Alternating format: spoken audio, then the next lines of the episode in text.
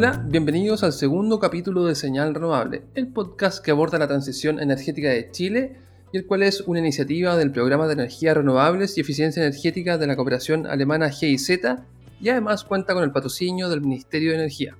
Mi nombre es Cristian Fuentes y seré su anfitrión. En este capítulo analizaremos la contingencia actual provocada por el coronavirus y lo que puede significar para las energías renovables, así como los avances y desafíos para expandir su desarrollo. Para esto, hoy me acompañan dos invitados excelentes a quienes pasamos a saludar. Primero, Carlos Finat, director ejecutivo de la Asociación Chilena de Energías Renovables y Almacenamiento, ACERA. Carlos, ¿estás por ahí? Así es, Cristian. Muchísimas gracias por la invitación. Eh, creo que esta es una excelente oportunidad de difundir lo que está pasando en el sector de las ERNC. Perfecto, Carlos, muchas gracias por acompañarnos. Y también saludamos a Natalie Montezuma, asesora del programa de energías renovables de la GIZ. Natalie, ¿cómo estás? Hola, Cristian, ¿todo bien por acá? Qué bueno. Muchas gracias a los dos por acompañarnos en esta ocasión. Y como no podemos eh, evadir la realidad, ¿cierto? Quería partir preguntándole cómo han vivido la pandemia, cómo ha cambiado nuestras vidas, sus vidas, en realidad, en, en estas semanas ya, meses. Carlos. Mira, creo que esta experiencia, inesperada por supuesto, ha eh, generado cosas buenas y malas, digamos. Eh, por un lado lleva una monotonía, ¿verdad? Que vemos que se repite de un día a otro, la verdad que no hay diferenciación entre un fin de semana y un día normal. Desde el punto de vista social, eh, trae una preocupación muy importante por quienes tienen menos y que son los más eh, afectados hoy día por esta situación, así como los extranjeros, ¿verdad? Que vemos que no pueden volver a, a sus países. Pero también creo que hay aprendizajes muy positivos. Y uno de ellos es la tremenda potencia que tienen realmente las herramientas de colaboración por vía de redes. Perfecto. Pero a nivel personal, Carlos, ¿cómo lo has hecho con las compras, con tu familia? ¿Cómo, cómo has estado tú viviendo eso? Mira, tengo la suerte que en mi casa vivimos varias personas. Tengo tres hijos que viven conmigo todavía, así que desde el punto de vista de contacto y compañía ha sido muy positivo.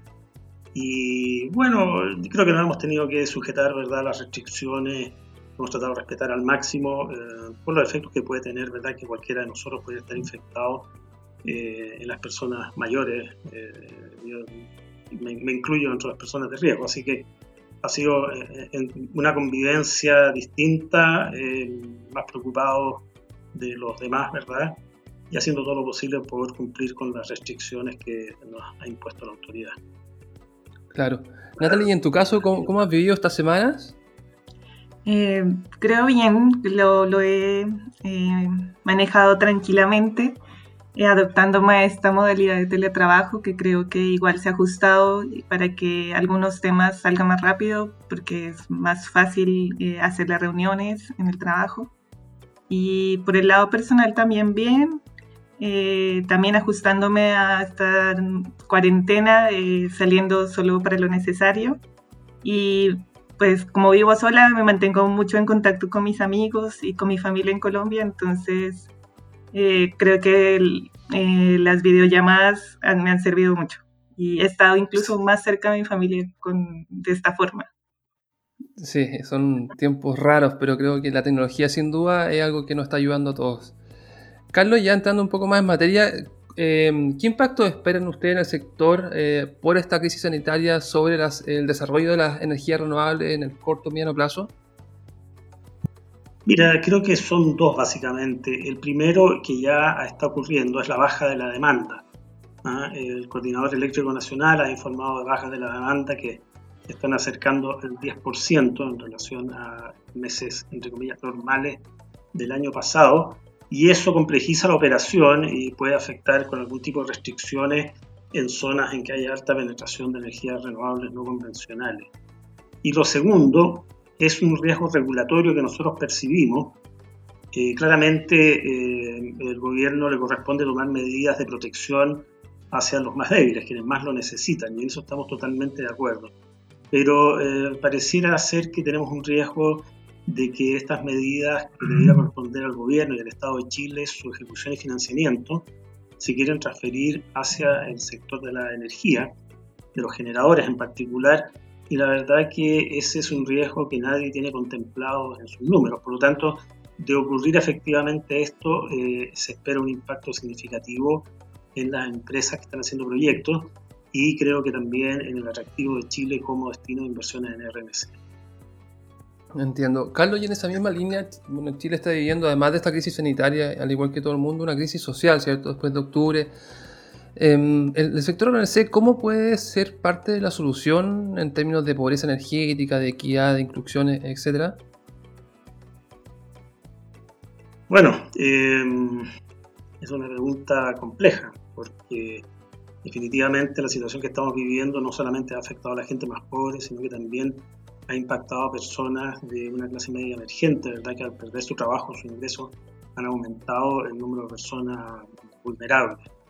En ese sentido, creo que el aporte de bajos precios de energía, de energías renovables no convencionales, es algo que ya ha tenido efecto, eh, si bien no es mucha la energía que ha entrado, pero le ha dado estabilización a los precios y le ha dado ¿verdad? Una, una, una línea hacia la baja. Eh, Chile no tiene problemas de generación eléctrica en este momento, por lo tanto tenemos toda la energía que se pueda, que se pueda requerir. Eh, en ese sentido, ese, ese, creo que es el rol. Y también algo que pasa desapercibido, y es que los proyectos de eh, energías renovables no convencionales que están en construcción siguen adelante, siguen adelante. Estamos hablando de más de 4.000 megawatts de proyectos solares, eólicos, impresión geotermia y otras tecnologías que están en curso. Y eso significa inversión local. Por lo tanto, eh, creo que el sector este es uno de los pocos sectores que no ha visto contraída su actividad por efecto de la pandemia. O sea, sigue entregando trabajos locales a las empresas ¿verdad? que colaboran en los proyectos de construcción.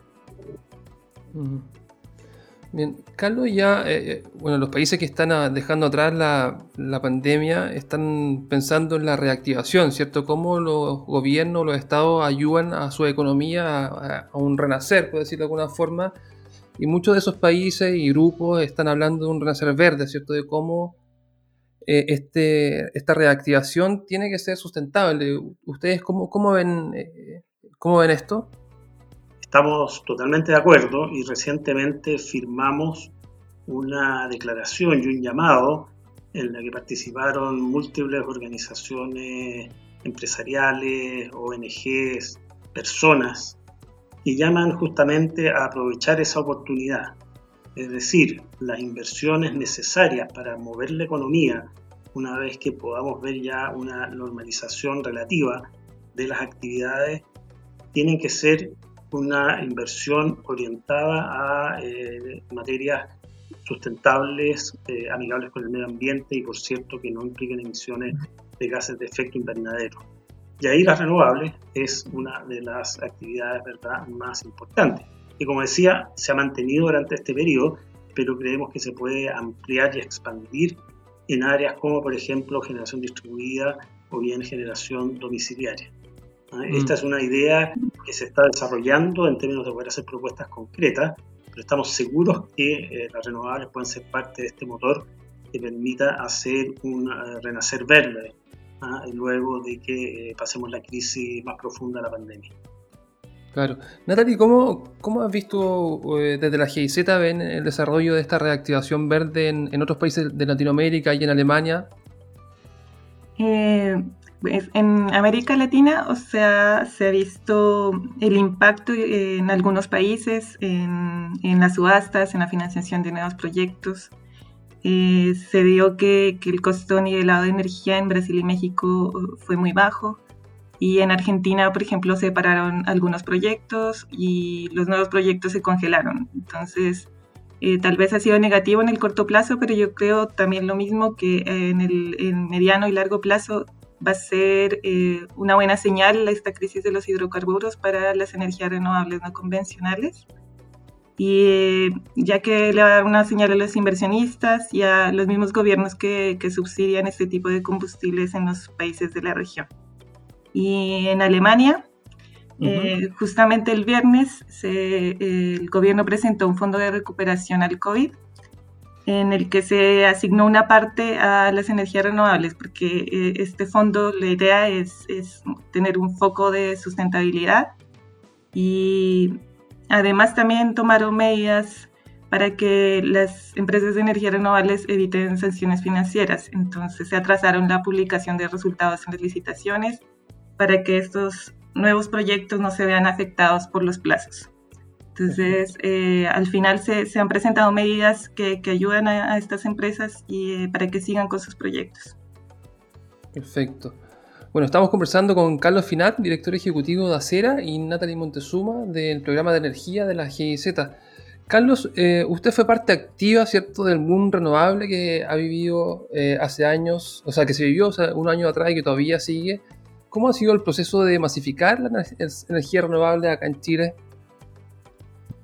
Ha sido un proceso eh, duro y complejo, eh, que no ha sido fácil y en el cual la verdad es que han intervenido positivamente muchas personas, y especialmente los inversionistas, que pasaron algunos de ellos una cantidad importante de años sin poder ver resultados, pero creyendo que el potencial que tenía Chile energías renovables no convencionales valía la pena esa espera. Eh, nos enfrentamos con un mercado diseñado para los grandes generadores, con una construcción de mitos en torno a las energías renovables no convencionales eh, increíble. Eh, se cuestionaba la calidad de los recursos, la cantidad de los recursos, eh, se acusaba que había precios, de costos escondidos y por lo tanto estamos engañando a la opinión pública, ¿verdad? Y una serie de barreras regulatorias que fueron promovidas por quienes consideraban que la competencia de las renovables no les convenía. ¿ah? Afortunadamente muchos de esos aspectos se han eliminado. Me sorprende de repente encontrar todavía algunos mitos en cuanto a, los precios y los costos de, la, las energías renovables no convencionales, pero yo diría que en gran parte esas materias se han resuelto y hoy día eh, las renovables no convencionales compiten en el mercado de igual a igual con las energías eh, convencionales y las energías termoeléctricas. Y mm. creo que ha sido, ha sido, un proceso muy interesante, muy valioso y me siento realmente muy feliz de haber podido ser parte de él. Sí, grandes resultados. Carlos, tú hablabas del mercado, pero ¿cómo ha sido el trabajo con, los proveedores que probablemente no existían, tal vez, eh, y también la necesidad de capital humano que también probablemente había muy poca en el país hace algunos años? Claro, con el aterrizaje, los primeros proyectos grandes, estamos hablando de proyectos de 30, 40, 50 megas hacia arriba, hasta 200, 220 megas, el país mostró la debilidad que tenía en cuanto a capital humano. En Chile no había personas preparadas para eh, trabajar como técnicos en el montaje y puesta en servicio de estas centrales. Y vimos entonces un desfile de extranjeros, ¿verdad? Tuvimos eh, técnicos españoles trabajando acá, eh, no solamente la parte inversionista, sino que instalando plantas, eh, búlgaros, eh, gente de la India, gente de China, en fin, una cantidad de gente. Bueno, esa gente, algunos de ellos se quedaron en Chile, pero también dejaron un conocimiento y las empresas comenzaron lentamente también a formar personas. Esta es una formación en el trabajo, digamos, eh, bastante exigente a los niveles de calidad que se requieren ¿verdad? para cumplir con las especificaciones que los mismos bancos muchas veces entregan con el financiamiento, son altas, y eso se fue formando. Y posteriormente, eh, con la colaboración del Ministerio de Educación, eh, en uno o dos programas especiales y con el apoyo, por supuesto, del Ministerio de Energía, se comenzaron a desarrollar y se han estado desarrollando perfiles profesionales y de competencia para las personas del sector, lo cual a su vez ha sido recogido por instituciones de capacitación eh, con programas específicos para eh, instaladores solares, por ejemplo, eh, montajistas, en fin, hay una serie de carreras que hoy día se claro. en el mercado. Sí, entiendo también que la GIZ a través de la cooperación alemana en conjunto con el Ministerio de Energía, Natalie, han, han, hecho varias cosas y que justamente hoy día tienen un curso abierto para operadores. ¿Tienes más información?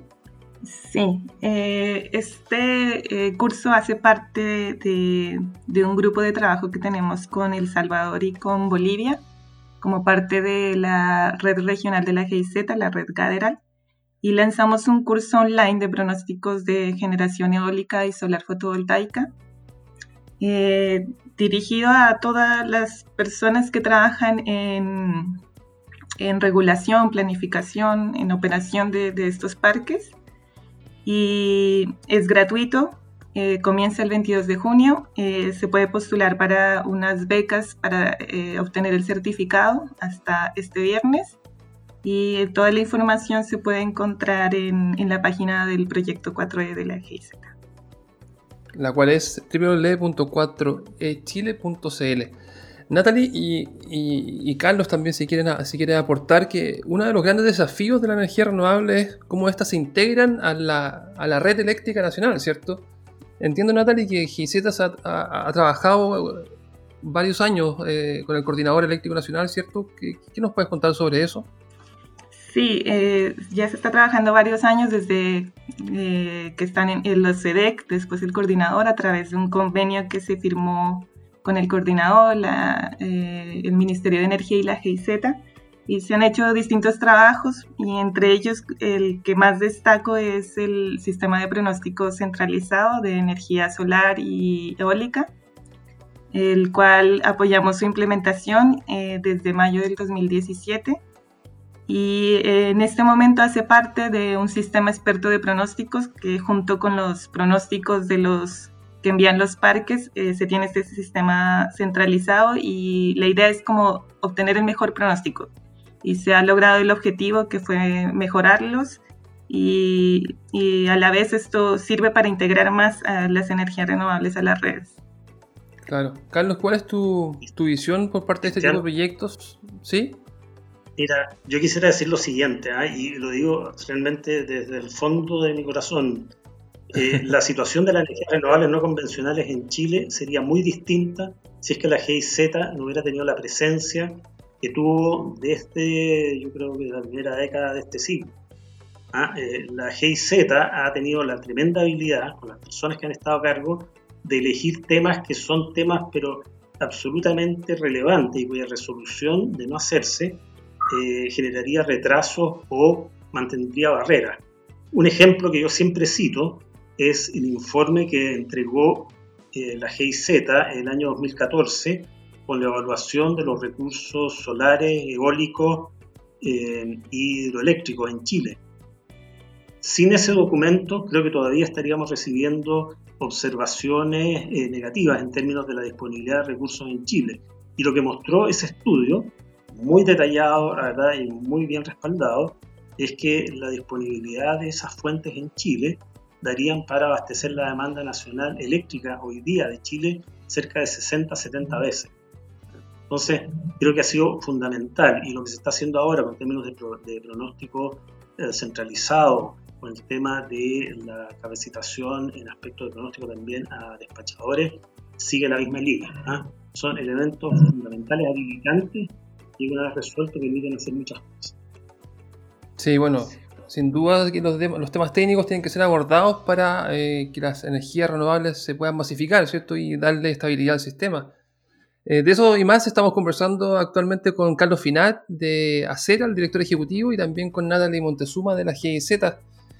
Carlos, eh, hace unos días atrás se cumplió un año del anuncio del plan de descarbonización del cierre termoeléctrica anunciado por el gobierno. ¿Cuál es tu evaluación después de 12 meses de este plan?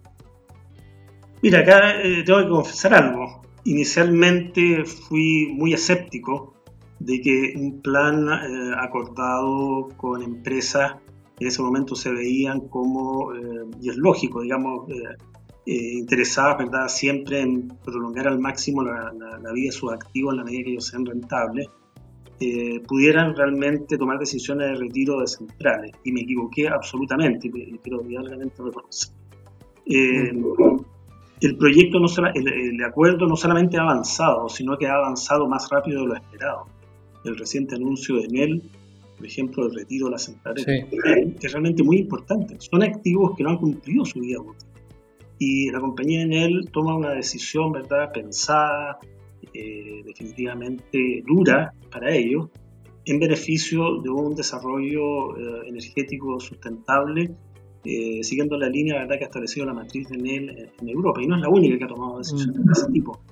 Entonces creo que eh, es un proceso que ha avanzado de manera muy positiva, con resultados positivos, y que permiten además pensar que la salida de las centrales a carbón no tiene por qué ser hasta el año 2040, sino que lo más probable es que la expectativa que al menos nosotros teníamos de que este proceso se podía adelantar al año 2030 pasa a ser muy viable. Entonces, creo que es uno de los grandes resultados que han caracterizado este proceso de transición energética que tenemos en Chile. ¿ah? creo que esto nos pone nuevamente en el liderazgo como país, ¿verdad? en una forma de hacer las cosas local. ¿ah? de acuerdos voluntarios de este tipo que yo sepa no existen en otros países.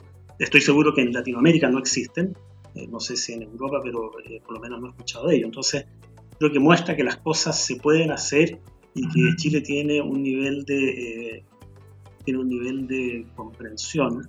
Carlos, y en ese sentido, la salida del carbón implica la entrada de renovables, ¿cierto? Entonces, la pregunta es cómo, cómo se puede aumentar esa entrada de renovables, cómo se puede aumentar la inversión ¿cierto? en energías renovables o qué políticas públicas podrían eh, incentivar eh, más renovables a mayor escala en Chile. Mira, eh, yo no hablaría de aumentar la inversión. Yo creo que necesitamos tener un flujo de inversión estable, alto, para la incorporación de, renovables, pero también para la incorporación de líneas de transmisión y de sistemas de almacenamiento. Eh, los aspectos de flexibilidad de la red son necesarios tienen que ser proporcionados por almacenamiento y tampoco tiene eh, mucho sentido eh, instalar centrales si esas centrales no pueden inyectar y transportar su energía. Entonces son una tríada, inversiones en energías renovables no convencionales, inversiones en líneas de transmisión y la incorporación de flexibilidad. Yo diría que lo fundamental en este caso es eh, tener en cuenta los riesgos que hay si es que no tenemos estabilidad regulatoria. Eh, vemos algunos riesgos en ese sentido por las políticas que se han querido implementar, que tienen toda la razón de ser. Lo que pasa es que no estamos de acuerdo en que quien financie esas políticas públicas sean las empresas eléctricas, ¿ah? eh, como el caso. Mm de eh, los beneficios que se le dan a la gente más vulnerable en cuanto al no pago y postergación de los pagos de su cuenta de servicios básicos, incluida la eléctrica por medio. Pero la, lo, fundamental, la fortaleza grande que tiene Chile, aparte de tener eh, recursos de clase mundial, es el ser un país creíble para el inversionista extranjero. Y eso es muy fácil perderlo, ha costado mucho ganarlo, pero es muy fácil perderlo. Sí, bueno, en, te encuentro toda la razón. Todavía no hay un, no está definido la forma en la cual se verá si se apoya o no a la, familia más vulnerable y quién, quién se hará cargo, ¿cierto? Eh, pero también hay otras tecnologías que se ven en, el horizonte, como la, el hidrógeno verde, la, la, solar de concentración de potencia. Eh, ¿Cómo ven ustedes el desarrollo de estas nuevas tecnologías que pueden llegar a completar el mix de renovables?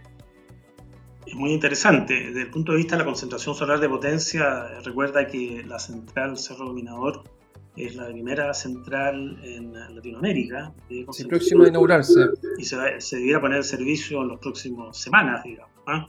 Eh, una central de 110 eh, megawatts con almacenamiento de cerca de 16 horas, porque la única también a nivel mundial, o una de las mayores almacenamientos. Eh, desde, además que la, concentración solar de potencia, según el último informe de IRENA, muestra un descenso de precios realmente dramático. Mm. Eso es algo que siempre se le cuestionaba, son efectivamente tecnologías más caras, pero eh, por la misma razón y por su funcionalidad es una de las tecnologías que recibe los mayores volúmenes de inversión en investigación y desarrollo. Y en cuanto al hidrógeno, eso es una, materia en la cual Chile no puede quedarse fuera. ¿ah? El hidrógeno eh, tiene aplicaciones múltiples, se puede producir a bajo costo, justamente porque Chile tiene energías renovables no convencionales de muy bajo costo, lo cual la hace competitiva. Los estudios de Corfo señalaban que esa competencia se iba a lograr por ahí, esa paridad se iba a lograr por ahí por el año 2024 yo tengo la impresión que si se repitieran esos análisis, lo más probable es que ya estamos en un punto de paridad o estamos muy cerca de lograrlo. Y el hidrógeno sirve como combustible, sirve como medio de almacenamiento y transporte de energía. Se puede utilizar como combustible en vehículos convencionales con algunas adaptaciones menores, es decir, ofrece una cantidad de, eh, de una flexibilidad realmente muy destacable y todo eso sin emisiones de dióxido de carbono. Así que ojalá que los planes de este comité que se ha constituido, esta mesa que se ha constituido y eh, las decisiones que ha manifestado el Ministerio de Energía y el Ministerio de Ciencia se cumplan y pronto tengamos una ruta, una hoja de ruta que la comencemos a transitar rápidamente. Porque si no lo hacemos, otros países nos van a ganar la ventaja y sería una lástima que Chile se convirtiera en un consumidor de hidrógeno fabricado en otro país. Sí. Bueno, el GIZ también ha estado trabajando junto al Ministerio de Energía en el, desarrollo del hidrógeno, sentar las primeras bases en el país. Eh, Natalie, ¿cómo, ¿cómo, es ese trabajo y también cómo ha sido el qué está pasando en otros países también que pueden tener potencial? Eh, sí, eh, he estado trabajando continuamente en eh, el programa 4E junto con el Ministerio de Energía en hidrógeno. se han llevado varios temas eh, entre ellos se lanzó el libro de, hidrógeno hace un tiempo. Y además de que se siguen impulsando iniciativas. En otros países, sobre todo este tema de hidrógeno verde lo, lidera Noruega, utilizando energía eólica y hidráulica para, para producir hidrógeno, gracias a una política pública que se implementó en el país. También Australia tiene una estrategia nacional del hidrógeno desde el año 2019 y ha empezado ya a construir plantas de hidrógeno verde. Y también está Alemania, que como mencioné, tiene con este fondo de, recuperación al COVID, eh, tiene planificado invertir 9 mil millones de euros hasta el 2040 para construir 15 gigawatts de capacidad de hidrógeno verde. Entonces, este es un tema que ya está tomando vuelo en, todo el mundo y ojalá Chile haga parte de esto. Sí, bueno, esa es una meta que se ha, impuesto actualmente el Ministerio de Energía, así que veremos qué pasa en los próximos meses, estaremos atentos. Y estamos conversando con Carlos Finat, director ejecutivo de Acera, y Natalie Montezuma de la GIZ. Eh, Carlos, otra tecnología no reciente, pero que ha, tenido buenos resultados en cuanto a, los precios a que se puede llegar a alcanzar, es el almacenamiento con batería. Eh, ¿Cómo ves su arribo a Chile? Entiendo que ya hay algunos proyectos, si nos puedes contar más. Bueno, um, la tecnología que deberá irrumpir en los próximos años en los mercados eléctricos abiertos, regulados, es justamente las tecnologías de almacenamiento con batería o con algunas tecnologías que también hoy día son viables comercialmente, incluyendo el almacenamiento mediante bombeo hidroeléctrico. En Chile, al menos un socio nuestro ya tiene anunciado un proyecto con baterías, el caso de AES Gener, eh, que es una combinación muy interesante de una central hidroeléctrica de pasada con almacenamiento que le permite tener presencia en las horas de punta y por lo tanto mejorar su remuneración eh, por capacidad. Eh, de esa forma hay otros proyectos de los cuales tenemos información pero no podemos divulgarlos, también en una escala mediana, mediana pequeña, que seguramente van a inspirar a otras empresas por seguir los mismos pasos. ¿ah? Chile al tener una economía abierta, la verdad que es capaz de eh, incorporar, internalizar tecnologías de manera muy rápida y creemos que ese va a ser el caso del almacenamiento. Perfecto. Eh, Natalie, hace, un, hace unos días, hace una semana, creo que GIZ publicó un estudio sobre la incorporación de sistemas de almacenamiento em, como autogeneración. ¿Tienes más datos sobre eso? Sí, eh, este estudio fue publicado por el proyecto NAMA de la GIZ. Eh, se trata de caracterizar, en el estudio caracterizaron todos los distintos sistemas de almacenamiento con baterías y generación fotovoltaica y se encargó de, identificar todos los eh, equipos y esquemas de conexión que existen en Chile y en otros países como Alemania.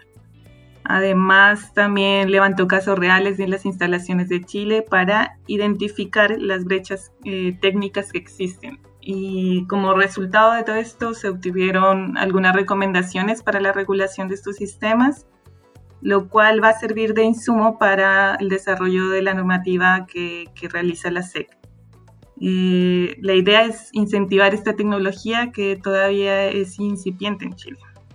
Claro.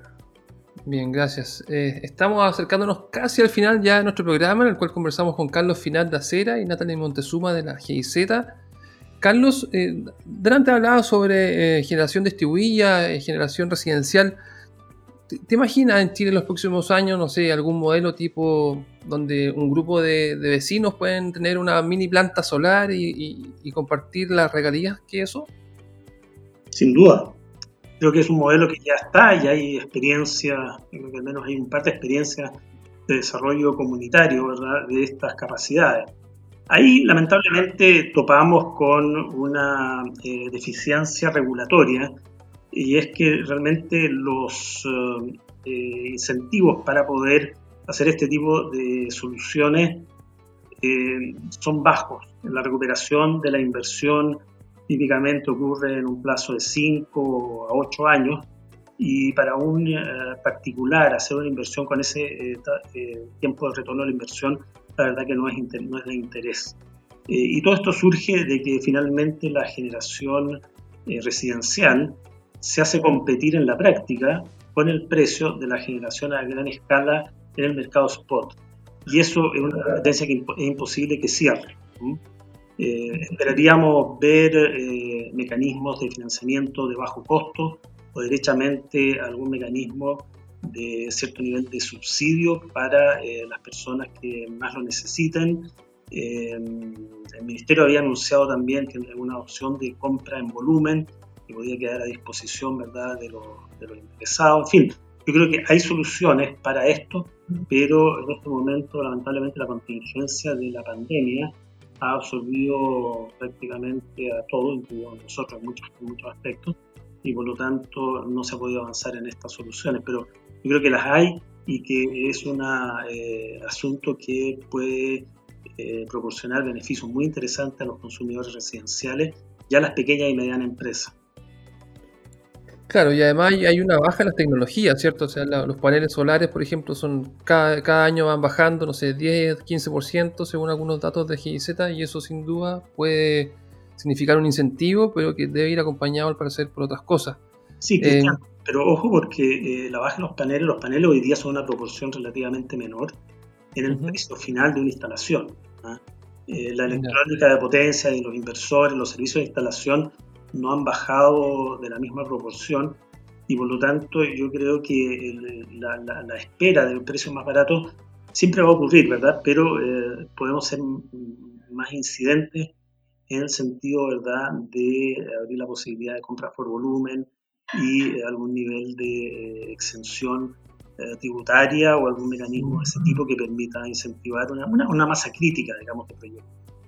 Entiendo, interesante la propuesta de Carlos. Eh, Natalie, ¿y tú sabes cómo está la situación de la generación distribuida en otros países de Sudamérica o en Alemania? ¿Tienes datos? Sí, eh, bueno, este tema eh, en, Sudamérica, eh, Brasil es el país que lleva como la delantera en, generación residencial, ya que desde el 2012 tiene una ley que impulsa esta tecnología con beneficios a los inversionistas. Sin embargo, eh, ya actualmente está evaluando modificar estos beneficios. Eh, y también hay otros países que ya están haciendo regulaciones en el tema o ya las han implementado y aún están buscando mejorar eh, ese, marco regulatorio para, para, la generación residencial. Así, eso pasa en Perú, en Colombia. Y mm. hay países todavía que falta eh, incentivarlo y mejorando los procesos. Y en Alemania eh, también este tema fue impulsado desde el año 2000 con la ley de energías renovables, ya que eh, introdujo el feed-in tariff. sin embargo, ya este, también este último tiempo están haciendo algunas modificaciones a esta normativa, reduciendo eh, esta retribución que se le da a estos eh, eh, proyectos. Comprendo. Bien, Natalie, muchas gracias. ahora les quiero preguntar, estamos llegando casi al final ya, les quiero preguntar a los dos, ¿estos meses de confinamiento les, ha servido para descubrir algo que les gustaría compartir? ¿Un libro, una serie? Carlos, ¿qué has descubierto? Sí, bueno, he descubierto varias series eh, que no había visto y, o que han aparecido en el último tiempo y que han tenido mucho interés. ¿ah? Eh, uy, se me olvidó el nombre, pero es una serie que relata ¿verdad? Eh, la historia de abusos de un ultramillonario norteamericano. Mm, sí, está en Netflix, ¿cierto? Está en Netflix, son cuatro o seis capítulos, la verdad que muestra cómo el poder corrompe y el dinero corrompe y mucho dinero corrompe mucho. ¿ah? Creo que una mm. alerta a nuestras sociedades en cuanto a la exigencia de transparencia y de responsabilidad hacia quienes más tienen. Eh, también creo que ha sido la oportunidad como para darse el tiempo de leer cosas que eh, en el pasado solamente podían verse. Creo que hay una serie de informes y estudios que he podido tener el tiempo, digamos, para poderlo ver en bastante más detalle que lo que habitualmente, digamos, el tiempo. Creo que el trabajo remoto una de las ventajas que tiene es que te obliga a ordenarte. ¿ah? Las, reuniones son más fáciles, más directas de coordinarse, son más eficientes también, en mi opinión, y eso te deja tiempo disponible para otras cosas. Así que ha sido una experiencia en ese sentido eh, positiva. Más tiempo para conversar con la familia también. Bien. Natalie, ¿y por tu parte has descubierto algo que quieras compartir con nosotros? Eh, pues eh, la verdad he estado haciendo como He estado viendo las series y leyendo los libros que, que, tenía pendientes hace mucho tiempo. He visto series que tal vez todo el mundo las vio, pero yo no había tenido la oportunidad.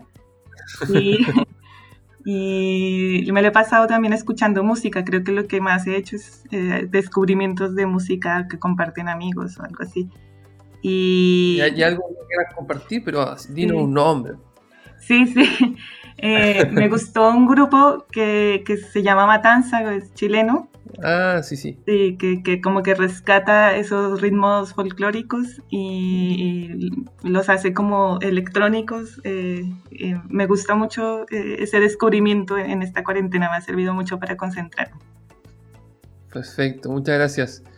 Bueno, a mí también me pidieron que comparta algo que haya descubierto y yo les quiero invitar a, a entrar a 4echile.cl slash maqueta donde podrán encontrar una maqueta eh, que fue desarrollada en forma física, impresa en 3D, con un plástico biodegradable y en la cual hay diferentes elementos de, de, lo que puede ser Chile al 2050, ¿cierto? Con hidrógeno verde, con eh, pump storage, etc. Y mm, debido a la, contingencia no la hemos podido estrenar, lo íbamos a hacer en la cena en la cena de acera. Eh, lamentablemente como hemos tenido que estar confinados, eh, no hemos podido mostrarla, pero sí desarrollamos una versión digital en, la cual, en la cual pueden ver el, camino de Chile a la carbono neutralidad a través de cómo nuevas tecnologías o tecnologías que, hoy son incipientes, ¿cierto? Que hemos conversado hoy día, probablemente en 30 años más van a ser ya masificadas y van a ayudar a que Chile alcance la carbono neutralidad. Es 4echile.cl slash maqueta para que le puedan dar un vistazo. Yo la vi hoy en la eh, mañana y la encuentro fantástica. ¿La viste la maqueta, Carlos? Sí, la vi hoy día en la mañana y me parece que quedó una implementación fantástica y muy ilustrativa especialmente para aquellas personas que no están familiarizadas en el detalle técnico de estas tecnologías de producción de energía. Perfecto. Bueno, hay una recomendación que viene de cerca, así que lo invitamos a, que puedan eh, entrar a esta página web y ver y conocer de estas nuevas tecnologías. Ahora sí, estamos llegando al final del programa. Quiero agradecer a Carlos por habernos acompañado. Carlos, ¿algo que nos quieras eh, decir al cierre? No, mira, solamente agradecerle a ustedes la invitación para compartir esto, este rato, digamos, conversando de un tema que me, que me, apasiona. Y bueno, quedar a disposición de ustedes y incentivar que la GIZ siga colaborando como lo ha hecho hasta el momento, que como dije hace un rato, ha sido fundamental en el estado que han alcanzado las energías renovables no convencionales en el país. Mm. Bueno, Carlos, muchas gracias. Eh, Natalie, ¿algo que nos quieras eh, decir al término del programa de hoy? Eh, sí, gracias Cristian por, la oportunidad de, mostrar el trabajo que ha hecho la, la GIZ en Chile en energías renovables y gracias por, por darnos este tiempo para compartir. Perfecto, no, gracias a ti Natalie por acompañarnos, ha sido muy ilustrativa todo lo que nos has podido compartir. Bueno, yo también aprovecho de despedirme, mi nombre es Cristian Fuentes y nos puedes contactar a través de nuestra cuenta de Twitter en el caso de que necesites, la cual es arroba 4e-chile, arroba 4e-chile. Eh, y finalmente les pido que compartan este programa entre sus contactos para sumar a más personas a esta señal renovable. Muchas gracias y nos escuchamos muy pronto.